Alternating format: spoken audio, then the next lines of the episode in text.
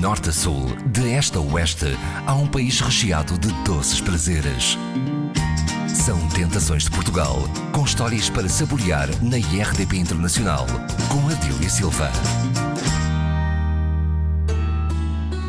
A história do bolo mais antigo e tradicional de Alcochete cruza-se com a dos descobrimentos além-mar. Na padaria Piqueira, fundada em 1909, a fogaça ainda é cozida em forno de lenha. Para conhecermos mais uma doce tentação na confeitaria portuguesa, começamos por fazer a travessia do Mar da Palha. As fogaças de Alcochete têm, um, uma história muito antiga, é uma história com mais de 500 anos. As pessoas antigamente viviam do rio, o dito que lhe chamam mar, mas isto para mim continua a ser rio. E o que é que eles faziam? Nas descobertas, quando eles iam para as descobertas da Índia, lá para fora, eles eram obrigados a fazer coisas nos barcos, o, o pão, uh, tudo, tudo, tudo era confeccionado nos barcos, porque eles levavam meses e anos a fios no mar, não é? E então a fogaça nasceu de experiências feitas no mar. E o que é que eles faziam? Para não estarem só a comer pão, começaram a adicionar outras coisas no pão, como a canela, descobriram que traziam das Índias, e depois eh, mais alguma coisa que punham ou ovos. Pronto, eles lá iam inventando isso. Isto é a fogaça na altura do tempo das caravelas. Tornou-se depois um bolo ter sido criada em barcos dos marítimos. Os marítimos, pronto, infelizmente acontece muita coisa no mar e eles faziam promessas à Nossa Senhora. E aqui perto temos a Atalaia, que tem a Nossa Senhora da Atalaia, um santuário lindíssimo, que aquilo tem umas escadarias que eu acho que é maravilhosas, aquelas escadarias por ali cima. É uma espécie de mirador também para Lisboa, não é? Sim, sim, sim. Está num ponto alto e aquilo é, pronto, é bonito. E eles começaram quando iam para o mar, para, para, as coisas correram bem, faziam promessas à Nossa Senhora da Atalaia. E então, como promessas, ofereciam-lhes o bolo, que era a fogaça. E na altura da Páscoa, eles começaram a fazer como um bolo tradicional que era feito na altura da Páscoa. Era na altura em que eles faziam os festejos deles. Tanto que a fogaça está ligada à história dos marítimos. Uh, o Sírio e as fogaças estão interligados. Os Sírios é uma festa de marítimos, pescadores, é uma festa muito antiga também, tem tantos anos praticamente como as fogaças. É uma festa que eles não deixaram morrer, que é giríssima de se viver. Todas as pessoas podem vir ver. É a festa da Páscoa de Alcochete e da Atalaia, que é feita por famílias de marítimos. Eles reúnem-se e andam a passear pela vila de Alcochete ou na Atalaia. Só que para se ir comer, porque fazem almoços e jantares, tem que se ser convidado, não é qualquer pessoa que possa entrar lá dentro. E foi assim que a fogaça começou aqui em Alcochete, é, uma, é um bolo muito antigo. E era, uma, era um bolo que era fabricado só de ano a ano.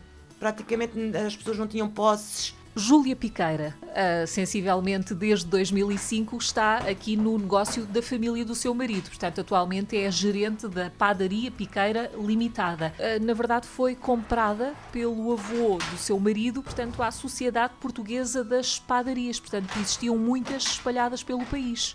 Sim, algumas aqui na zona. Uma delas era a Padaria Piqueira, que na altura não era a Padaria Piqueira, era a Associação de Padarias da Panificação do Sul, salvo erro, em que o avô do meu marido era o gerente desta padaria cá. Portanto, Manuel Domingos era empreendedor por natureza e também um defensor das tradições locais. Era sim, senhora. Para quem não conhece ainda as fogaças de, de Alcochete, como é que nós as podemos descrever visualmente? Parece uma broa mas não pão, uma broa de bolo mesmo, cor mel por cima. Há, há muita gente que não sabe o nome e chega aqui, quer uma broa. Uma broa gigante. E eu digo, isto não é uma broa, isto é uma fogaça.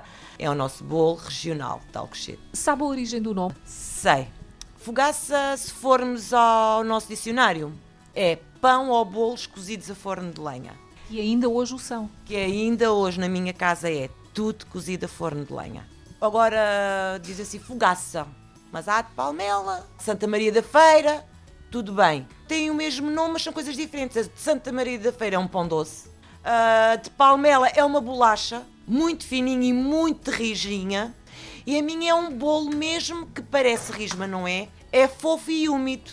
A de Alcochete tem uma camada por cima que fica cozidinha, mas por dentro fica ela fica a massa encruada. Este, que era um bolo típico da Páscoa, acaba por se produzir ao longo de todo o ano. Primeiro por uma necessidade para trabalhar. Tínhamos, precisávamos de trabalho e o meu marido agarrou num bolo tradicional. E foi numa altura também em que se começou a apostar mais no nosso país, nas docerias regionais, tudo o que fosse nosso do país. E nós aqui em Alcochete, o meu marido apostou na fogaça.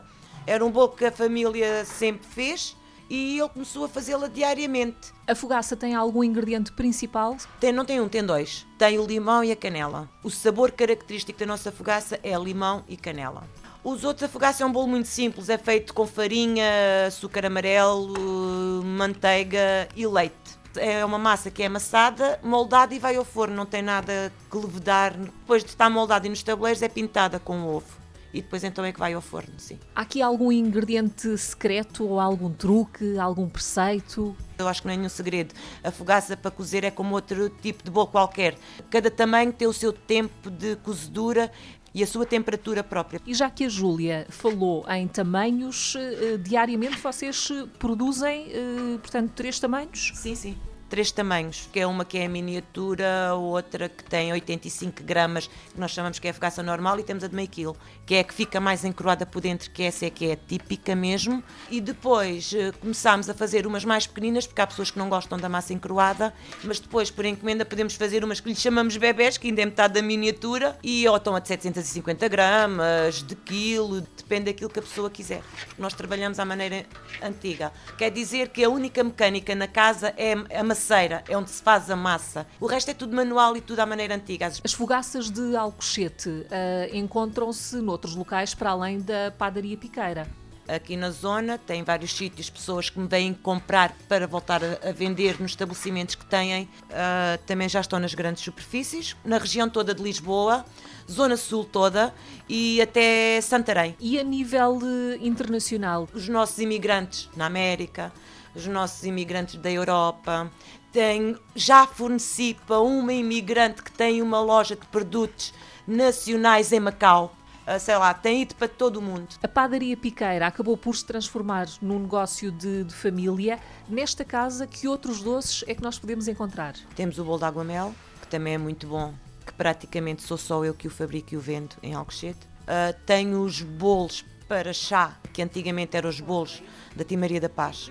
E temos o nosso bolo de milho, que é um bolo mais de inverno, porque é um bolo que se torna quente. E, e também há uma coisa que é muito típica em Alcochete, que é o arroz doce, que acho que em poucos sítios do país faz um arroz doce, que é partido à faca como um bolo. E em nível de bolos típicos, é o que temos.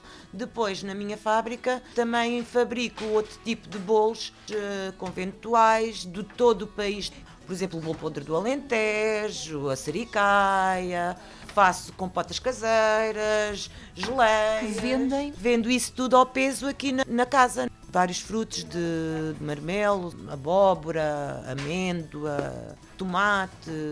Júlia Piqueira, quem quiser ter uma ideia daquilo que Alcochete tem para mostrar, qual seria assim o sítio ideal para degustar este bolo aqui do Conselho? Temos aqui ao pé da Padaria Piqueira um sítio maravilhoso, que é uma igreja que chama-se Nossa Senhora da Vida, que tem uma vista lindíssima para o lado lá do Tejo. E um bocadinho mais à frente, continuando a descer sempre, juntinho ao Tejo, tem um jardim lindíssimo que é o Recio, onde tem um passadiço que também é maravilhoso para estar e estar a apreciar a fogaça. Mas um sítio mais ideal é mesmo dentro da padaria, porque além de saborear, sente o cheiro.